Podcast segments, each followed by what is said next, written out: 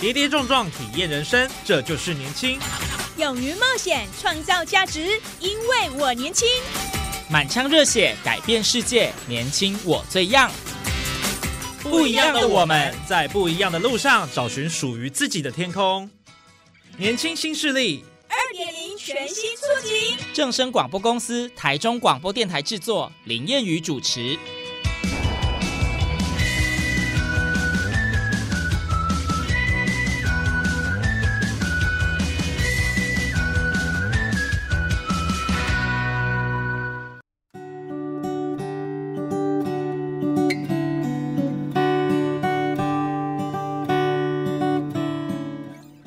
大家午安，大家好，欢迎您在礼拜二的中午十二点准时收听，在正声台中二台 M 六七千赫以及网络正声综合台播出的《年轻新势力》，我是谚语。呃，音乐在生活当中无所不在，不论是塞车的时候打开收音机，到餐厅吃饭的背景音乐，或者是呢上 YouTube 寻找一首你喜爱的歌曲，大家有想过这些音乐是怎么被生产出来的吗？好，今天在节目上，我们非常荣幸可以邀请到。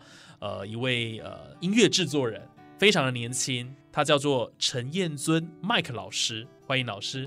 Hello，谚语好，各位听众大家好。好，今天我要跟我们来分享的是有关于这个音乐的制作跟编曲这件事情。那我想先请老师来介绍一下您自己的背景好了。哦，我自己的背景的话呢，其实从小都不是音乐班的，嗯，但是呢，就是一直有在学音乐，然后一直到国小、国中、高中。然后要考大学了，不知道要念什么科系，然后我爸妈就说：“哎，你会音乐，不然就考音乐系好了。”然后，所以我大学四年就是音乐本科系的。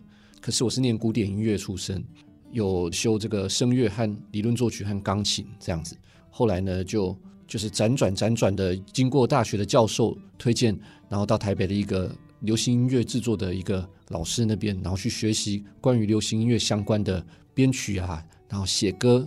混音后期制作所有的流程这样子，哦，所以其实你就是算是科班出身了，是，我是一直在音乐这条路上耕耘这样子，呃，算是这样子没错，对，所以你对音乐的热情，呃，大概什么时候发现？对音乐的热情吗？应该是从，因为你能够做这么久也是很不容易的。大家看这个燕尊老师，其实他是呃八年级生哦，是，他已经有十年的资历了。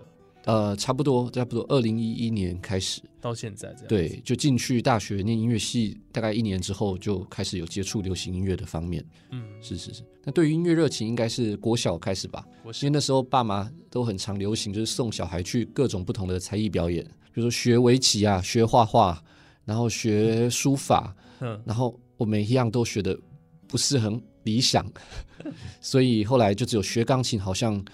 比较有能够提升我的信心这样子，然后来就一路一路学学学到国中、高中，然后就大学衔接这样。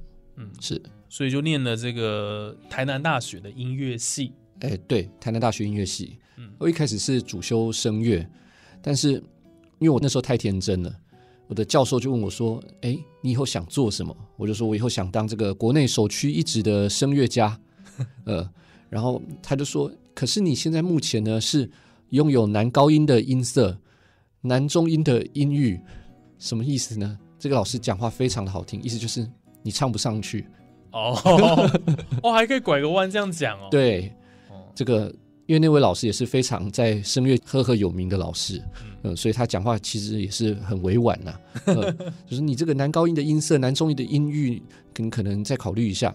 然后我就再唱一年，后来发现真的。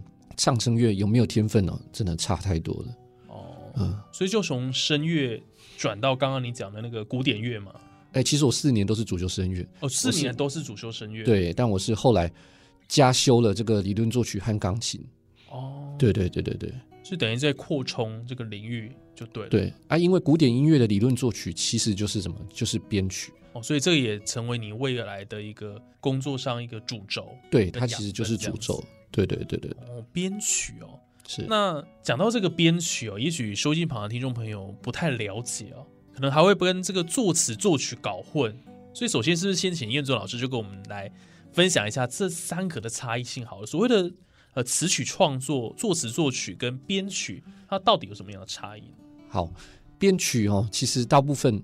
我敢相信，大概百分之九十以上的人人都不是很清楚。对，嗯，因为我常常听到，哎，这个曲是你编的没有？哎，这不是，这是我写的，但是不是我编的。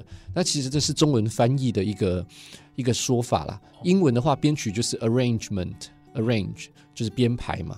那如果是作曲的话，就是 melody，嗯，然后作词就是 lyrics，这样子。其实英文就差别就很大。哦，你听你讲英文好好听没有啦，不要这样子，我英文烂。哦，没事。然后编曲和先讲作词作曲好了。作词大家应该最容易理解，就是文字上的呈现。嗯嗯。然后作曲是什么？就是歌手唱歌的那条主旋律。嗯，有人叫 melody，现在也有人叫 top line。嗯，就是最顶上的、最容易被听见的那个旋律，top line。嗯，top line。对，然后。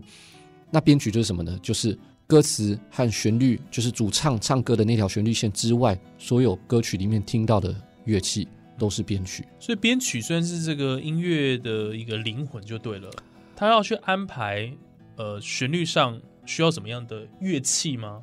对，对不对？它算是一个非常核心的一个关键了。嗯，因为编曲就像是什么，就是很像是室内设计。就是什你要什么样的风格，我就必须给你什么样的装潢。嗯，但是词和曲就是什么？词和曲就很像是钢骨架构。就是如果我今天是编曲人的角色，然后我收到的这个词曲，这个等一下我们好像也会聊到，对不对？嗯，呃，我收到的这个词曲，那我不能对它做更动，那就等于是钢骨架构已经确定了。然后，那我就必须按照这个架构来做这个室内设计风格的调整，这样子。OK，所以这个编曲就是决定这首歌，比如说它的快慢啦，哦，或者是它的风格啊，它可能是摇滚的，或是抒情的。对，它就是除了风格、速度，然后还有适合演奏的场合。就比如说，哎，你可能今天同一首歌曲，可能《雨夜花》好了，在那个国家歌剧院，你就可能是一整团的这个交响乐团。然后，可是如果你今天是可能在这种高级私人会所的表演，可能就四支弦乐，弦乐是重奏，然后或者是说就一台钢琴，就是根据同样的主旋律，可是根据不同的场合去做各种不同的编曲的这个乐器的编排，这样子。哦，因因不同的场合会有一些不同的曲风。对。哦，所以编曲它还蛮有魅力的，蛮有魅力。但是我呃也是大家一致公认，基本上是。门槛最高的，高的，对对，因为这首歌曲它的灵魂所在就在你编曲人，你有办法把它做得好，弄不好的话，它就是食之无味嘛，听起来没什么味道。呃，对啊，因为如果弄不好的话，你一个好的旋律，你只有一个吉他在刷你的和弦，或是只有钢琴单纯的把和弦按压下去的，就譬如说一拍弹一下和弦，然后没有任何的改变的话，其实听众的听觉就是。哎，怎么会只有钢琴在按？嗯，呃，他就觉得好像听觉上没有足够的刺激啦。呃，是这样子。是，所以这个编曲其实真的是有一定的门槛的了哈，敏锐度也很重要。而且它必备条件就是前导能力比这个作词作曲多太多了。哦，他要具备什么样的条件呢？呃，我不是说作词作曲的能就是很简单，其实要做得好也很难。当然，嗯，只是说。踏进去的门槛，门槛，嗯，就是编曲的门槛。你第一，你要有这个乐理的能力，嗯，什么是乐理的能力？就是乐理是一个大项目嘛，比如说它里面包含了这个视唱、听写，这个我们等下回来解释。然后配器法，然后和声，哦，这几大项目。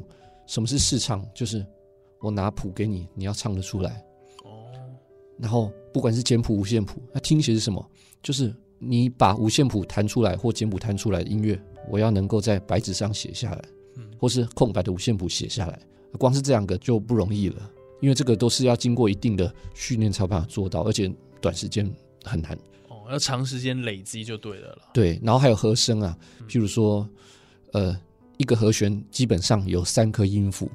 然后是三度三度堆叠这样子，比如说哆咪嗦好了，嗯，那我今天如果弹了一个不一样的和弦，你是否听得出来？或是我怎么知道要帮这个主旋律配什么样的和声？所以我第一步要先知道主旋律唱什么音，嗯，我这个对很多一般没有音乐训练的人就有点难了啊。知道主旋律唱什么音以后，我还要知道我该帮他配什么和弦，那这个第二步又难了。那第三步就是那我也要我也要了解我我到底在弹什么和弦，嗯。呃，然后第四步就是我决定好帮他配什么和弦以后，因为和弦有好几颗音嘛，嗯至少三颗音，那我怎么知道要把，譬如说我当下的那个设定，我有很多乐器，我怎么知道把那些乐器平均分散在那些和弦上的哪些音，呃，让它听起来是和谐的，这个又更难了，所以所以就会很很麻烦，而且编曲其实通常啊，一首歌的编曲大部分状态下是只有一个人在编，嗯从头到尾都是你，呃，大部分的状态是这样子，嗯，对，这样会不会作业上也比较容易一些？比较容易一些嗯，对。对，就如果两个人编曲的话，那还要很多的磨合。对对，OK，哇，虽然像听老师这样讲，这个编曲的一个过程啊，也很不容易耶，需要具备比较高的这个敏锐度啊、门槛各方面的。对，然后你的音感也要相对也要好，嗯嗯，不然你和弦弹错你也不知道。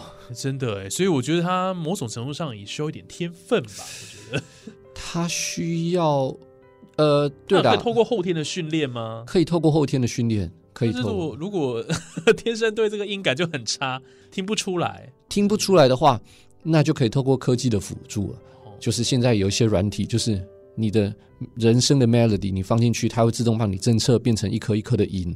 哇，哦，那你就你就可以，然后你就可以，然后你键盘上按上去，软体也会显示你弹什么音嘛。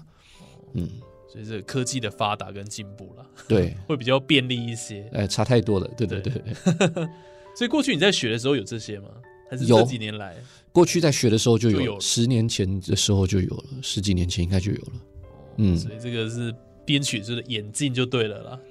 对，对但我觉得最重要的还是那个核心的概念啦，因为毕竟软体器材只是辅助，所以用什么软体不要差太多，应该都还可以。嗯，对对对，是，所以这个编曲的一个过程，我们可以了解到哈，真的需要花很多的这个心思了哈。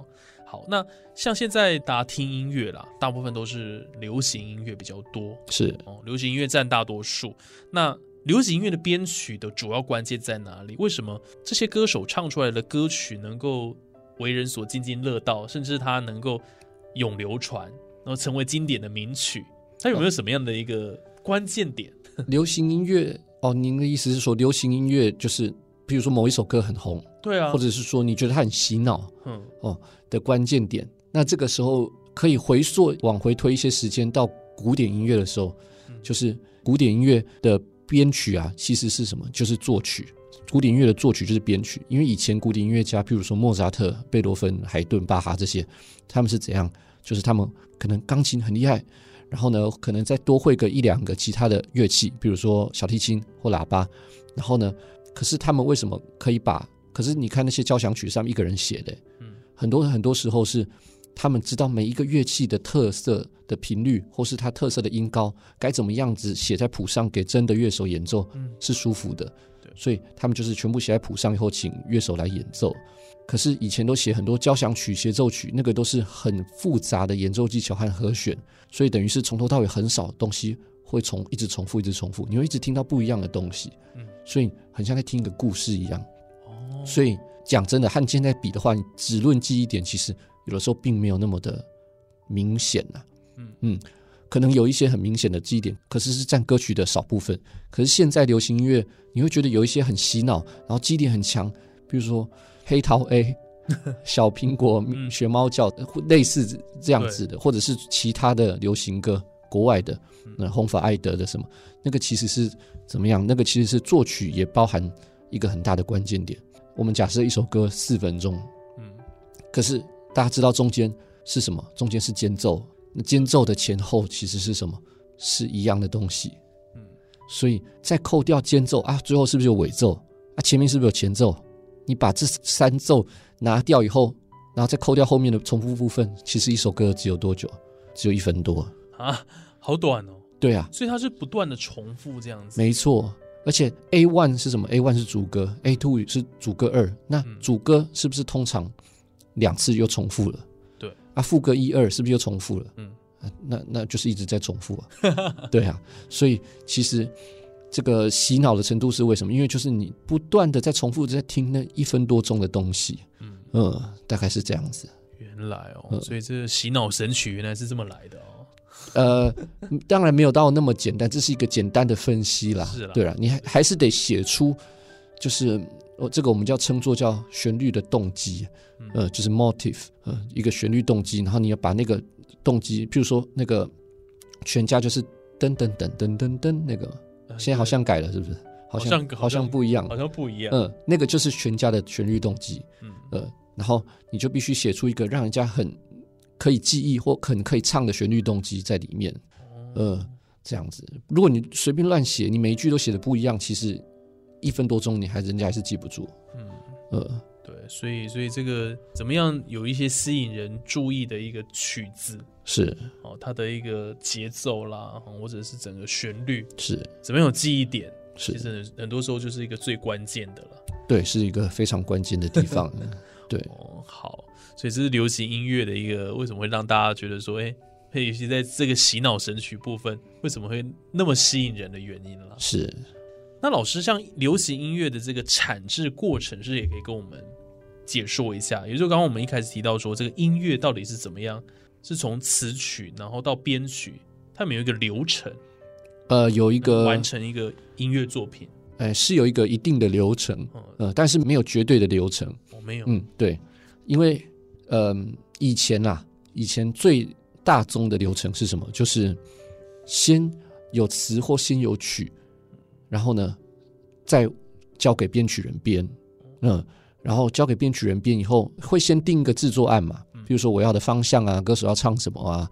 然后预算多少啊什么的，然后决定好以后，去生出词和曲出来啊。如果你那个制作人自己不会写歌怎么办？就要用那个预算去跟别人买歌，嗯，然后就是有词有曲了，那就来编曲。编曲完以后，是假设我编了二十个乐器，那我就要把那二十个乐器个别的输出成二十个以或以上不同的这个 wave 档。Wave 档就是，比如说，大家可以想象是像 MP 三档一样的音档档案格式，对，档案格式，是是是。然后呢，就是输出成这二十个或以上的档案格式以后，再交给下一个步骤，叫混音师。嗯，这个我相信你们就非常了解，就是他等于是在帮声音做后期的处理，做声学的处理啊，然后这个声音的大小的动态，然后远近。空间的动态的控制，然后让整体听觉变得一个很舒服的状态，呃，然后混音以后会有一个叫母带后期的东西，呃，那个就是在混音之后，确保哎，确保你的整体的歌曲呃的频率是完美的、完善的，然后呢，把你的歌曲的整体的响度，就是可能可以理解为音量哦，提升到，譬如说你上传到各个平台上，因为每一个数位平台都有它。的音量的规范，嗯，你就必须上传以后，然后符合他们的音量规范，这样子，哦，这样才完成一首歌曲。哇，所以其实要把一首歌曲能够完完全完整的把它做出来，还真的需要经过一些流程呢。对，但现在的话，就是从编曲以后阶段都是顺序都差不多啦。嗯，但是现在很多时候，有的时候如果是 pop 类型的歌曲，比如说怎么理解呢？就是节奏感很强的歌曲。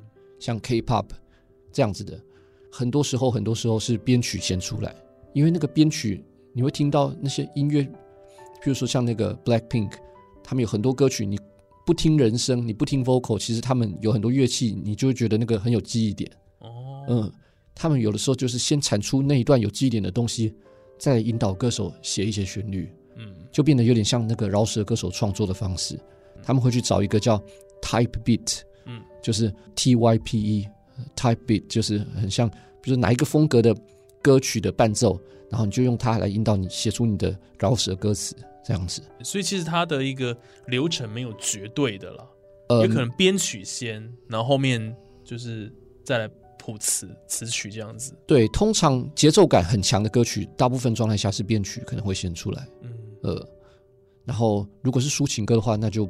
有可能是词曲出现出来，但这没有绝对了。嗯，对，OK，所以我们可以了解到这个原来歌曲的这个产制流程，它有很多的变化，也没有绝对一定是怎么样子的。是是，所以通过这个老师的介绍，我们也了解了啦。哈，好，那其实很多人都想说想要创作歌曲啦，好想要写歌。那如果说我们要参与这种制作音乐啦、编曲或混音，新手他有需要。什么样的一个设备，或者是软体吗？哦，如果是软硬体方面的入手的话，嗯嗯，你如果对编曲有兴趣的话，可能会需要哪几个东西？第一个是这个电脑嘛，桌上型或者是笔电，Windows 或 Mac 都可以哦，它都有相对应的编曲软体。然后呢，还有这个 MIDI 键盘。什么是 MIDI 键盘？就是 M I D I MIDI 键盘，它就是一个，你就想象是一个电子琴，然后呢很轻，然后小小台的，有很小台也有很大台的，然后它就是一个 USB 连到哪里？连到电脑哦，然后把电脑的这个软体打开，然后还需要一个东西，就是录音界面，嗯，这个英文叫有人叫 interface，interface。然后有也有人叫声卡之类的，啊，这个我想你们也非常非常了解。就是如果有玩游戏的人也知道，因为玩游戏，如果你 PC 的显示卡不够好，你就要买外显，对，独立显示卡。那做音乐也是啊，你如果用电脑里面的音效卡如果处理不了，那你势必要额外买一个就是外接的音效卡来使用，来处理声音这样子。哦，懂了，所以就是要有电脑了，对，还有这个。音效卡对，嗯，然后还有键盘，键盘，mini 键盘对，然后再一个就是看你要监听喇叭或是监听耳机，嗯，喇叭耳机这当然是必备的了，对对对，不然没有声音啊，对。但是呃，如果说新手想要入门的话，需要买很贵的设备吗？还是一般基础的就可以？其实就可以，基础就可以了。我自己也有一套基础用的设备啊，你可能有界面。录音界面、耳机和麦克风哦，嗯，然后这样合起来，啊，你那个键盘就额外再去买，这三个东西合起来大概一万内而已。哦，那还好哎。对啊，而且对一般人来讲是负担得起的。对，而且你麦电麦克风还是电容式的，嗯，所以所以很方便，就是很蛮好的麦克风啦，录音式的就已经是不错的麦克风。对对对对对。哦，所以如果收音机旁的听众朋友，如果对于这个呃音乐的创作，哦，或者是编曲有兴趣的话，哈，可以参考这个麦克老师他所讲的这一些设备了，哈。当然，这个我们只是初步的跟大家分享了，哈。如果需要更这个详细的，哦，这可能呃，可能私讯一下老师的粉钻之类的，是是，再了解更多的这个相关的资讯是。那像我们都知道说，这个呃，燕尊老师其实他自己本身也参与过很多的这个演唱会或唱片的制作，那合作过的歌手也相当的多了，哈。那你有没有特别印象深刻的事可以跟我们分享？就在参与这个专辑的制作的过程当中的一些有趣的事啦，或什么都可以。哎，有，就是有一位，你先讲你合作的歌手大概有哪些好了。呃，合作过的有这个刘若英，嗯，然后曹格，嗯，然后中国好声音的节目，就是他们歌手毕业之后出来要自己发专辑的一些很多歌手，嗯，算合集就对了。了。呃，没有，他们自己个人出来在哦，个人的。对，因为中国好声音是唱翻唱嘛，嗯，可是他们唱到前几名以后要出来，就很像星光大道萧敬腾或林宥嘉出来再发片。发个人专辑，对对对对对，就像这样子。还有这个越南好声音的歌手，因为我前几年有在越南做过好 The Voice，哇，老师是跨国的呢，国际性的，直到各个国家去，对。对啊，然后这个唱片制作的人。就是能合作的就尽量合作啦，对啊，还有郭靖，对对对对对。那如果是比较有趣经验有哎，就是我知道谚语一定知道，就是阿乐老师。哦，知道知道，这个是我们结缘的第一次合作，嗯。嗯，就是那时候这个中国好声音官方来阿乐老师的录音室，然后做这个两位歌手的案子，呃，好几好几首歌，然后包套做这样，然后呢，有一位歌手。他对于原本的编曲好像没有很满意，然后他想要我进到录音室现场按那个录音键，然后现场弹、现场编。因为一般大家知道编曲人啊，就是有的时候会需要旁边没有人打扰，或者是你会不断重复的弹错，或者是说重复的在试一些不同的和弦，或者是一些不同的听觉声响。嗯，然后可能那个时间会拉得很长。可那天是歌手和他的经纪人都在。然后还有阿乐老师和其他的一些同仁这样子，嗯，然后就我也不知道我要这样做，我也知道录音室本来想打个招呼而已。然后阿乐老师就说：“哎，那你这个歌手需要可不可以现场编一下？”我就说：“呃，哦，那我想一下。”然后就歌手现场看，我就现场按录音键就现场弹，这样就唯一一次从 live 编曲变到变成好像在弹 live 这样子，因为通常没有这样子在做的。哦，对对对，所以这个是那位歌手他自己本身的一些想法。呃，对啊，但就是最后大家满意，其实就是一个很好的结局。嗯嗯，有一个完好的呈现，就是好的，就是好的结果了。是了，不过我突如其来是我有点。呃，受惊，想说，哎，怎么突然就要现场编曲这样？而且不想看我有人帮他弹，说不定他请了我，说不定我弹不出来啊。对啊，所以那其实也是当下也是有一定的压力哦。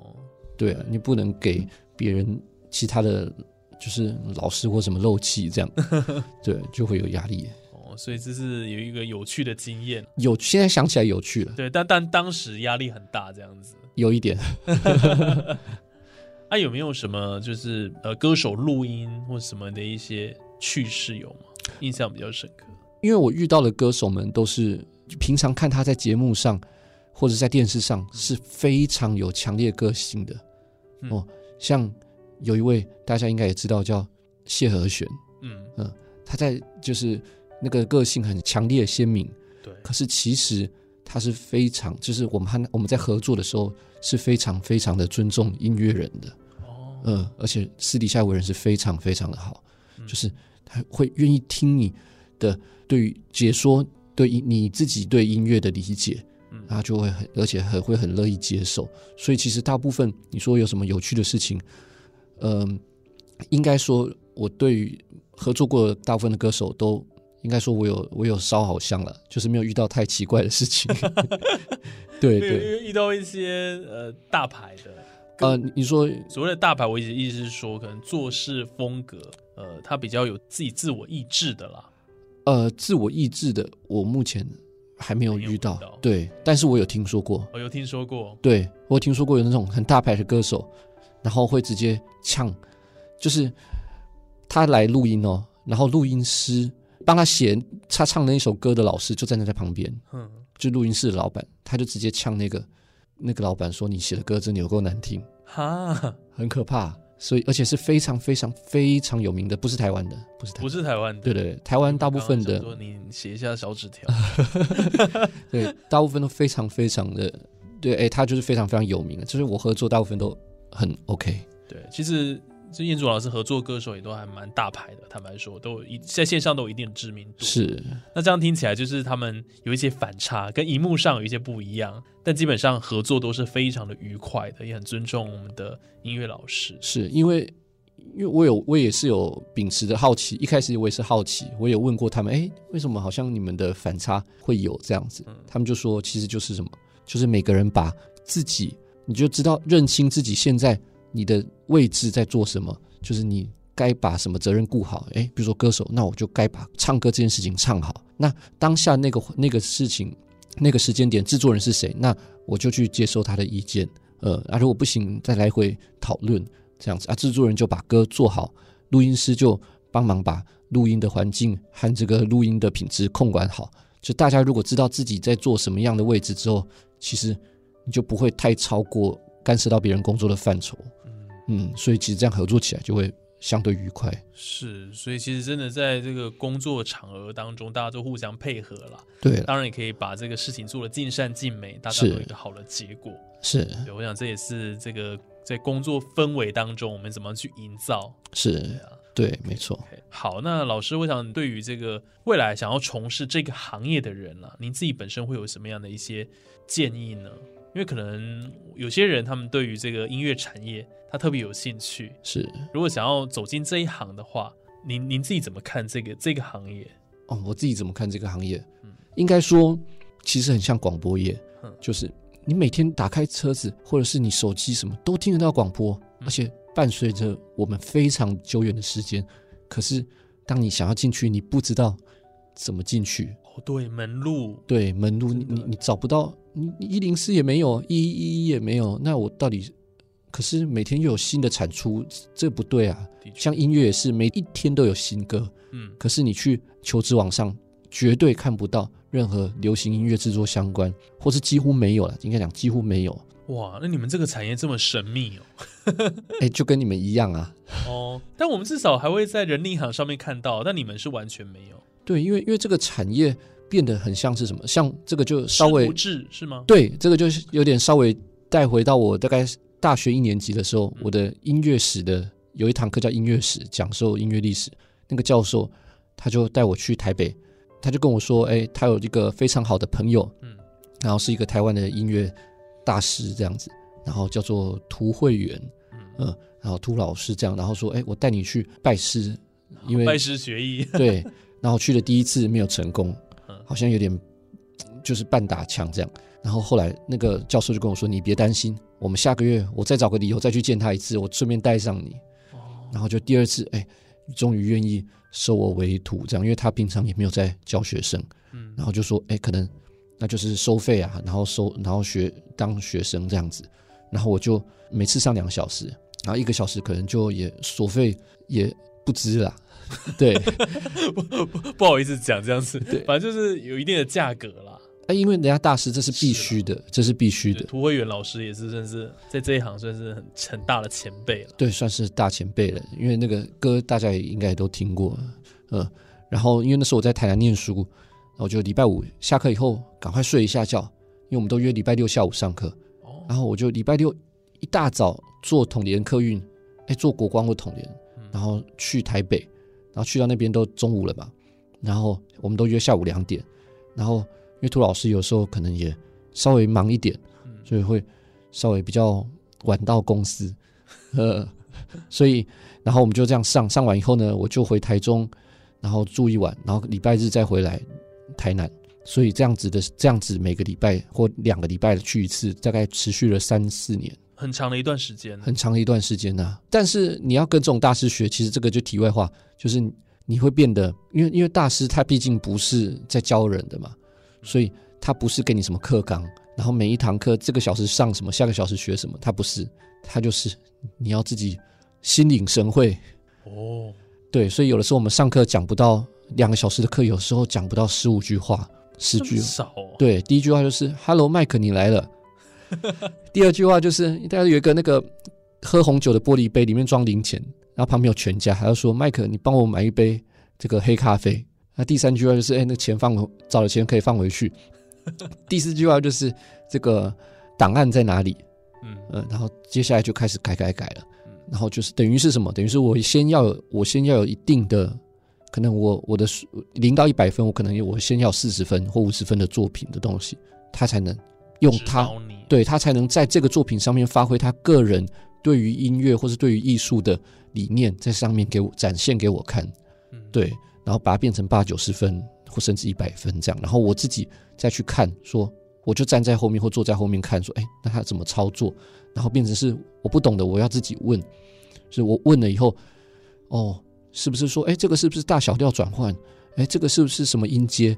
然后他就会告诉你是或不是，就很像是 Chat GPT，它非常厉害，可是你要问对问题。对，所以其实跟大师学，就是你本身你要看他你跟他的那个频率合不合。哦，嗯，对啊，前前后后也是有一些人跟他学，可是就是如果频率不对的话，你会不知道自己到底在。学什么？在学什么？对，没错，好有趣哦。然后后来，因为那那个涂老师就是当初把曹哥从马来西亚带来台湾的老师。哦，嗯，所以还有一个叫谭维维，也是嗯。一位叫谭维维的歌手。然后后来就是因为师徒制嘛，然后他觉得哎，好像编曲和一些东西有慢慢起来咯，然后他就就是让我愿意让我参与这个曹哥的这个新专辑的。然后就开始慢慢有一些作品啊，然后好声音啊，然后什么的，然后想给大家就是听众说，如果想要往音乐方面去走的话，就是你不可以只会单一项技能。就像那时候老师跟我讲，那时候我只只学编曲，他就说你不可以只会编曲，你一定还要会混音，会母带后期，然后还一定要会写歌。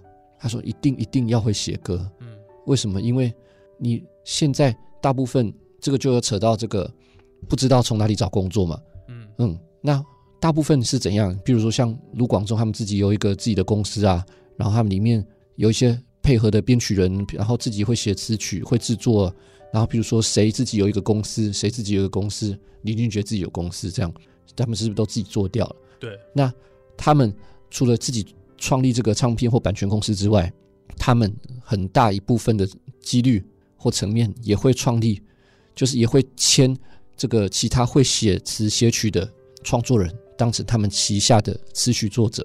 嗯嗯，就变成是我现在是这个好多音乐的词曲作者，那好多音乐的老板就是一个一位叫陈建奇老师，嗯，呃的创作人，这样子也是非常有名的音乐人。对对，然后呢，变成说，哎，你签进去他们那里当词曲作者了，那他们是不是也会有自己的艺人？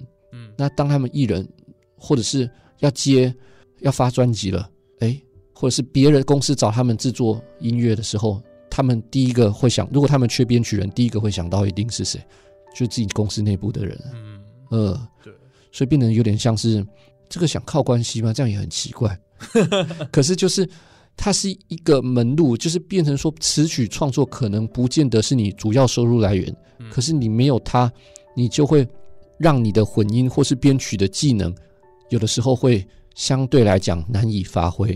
哦，呃，对，是这样子。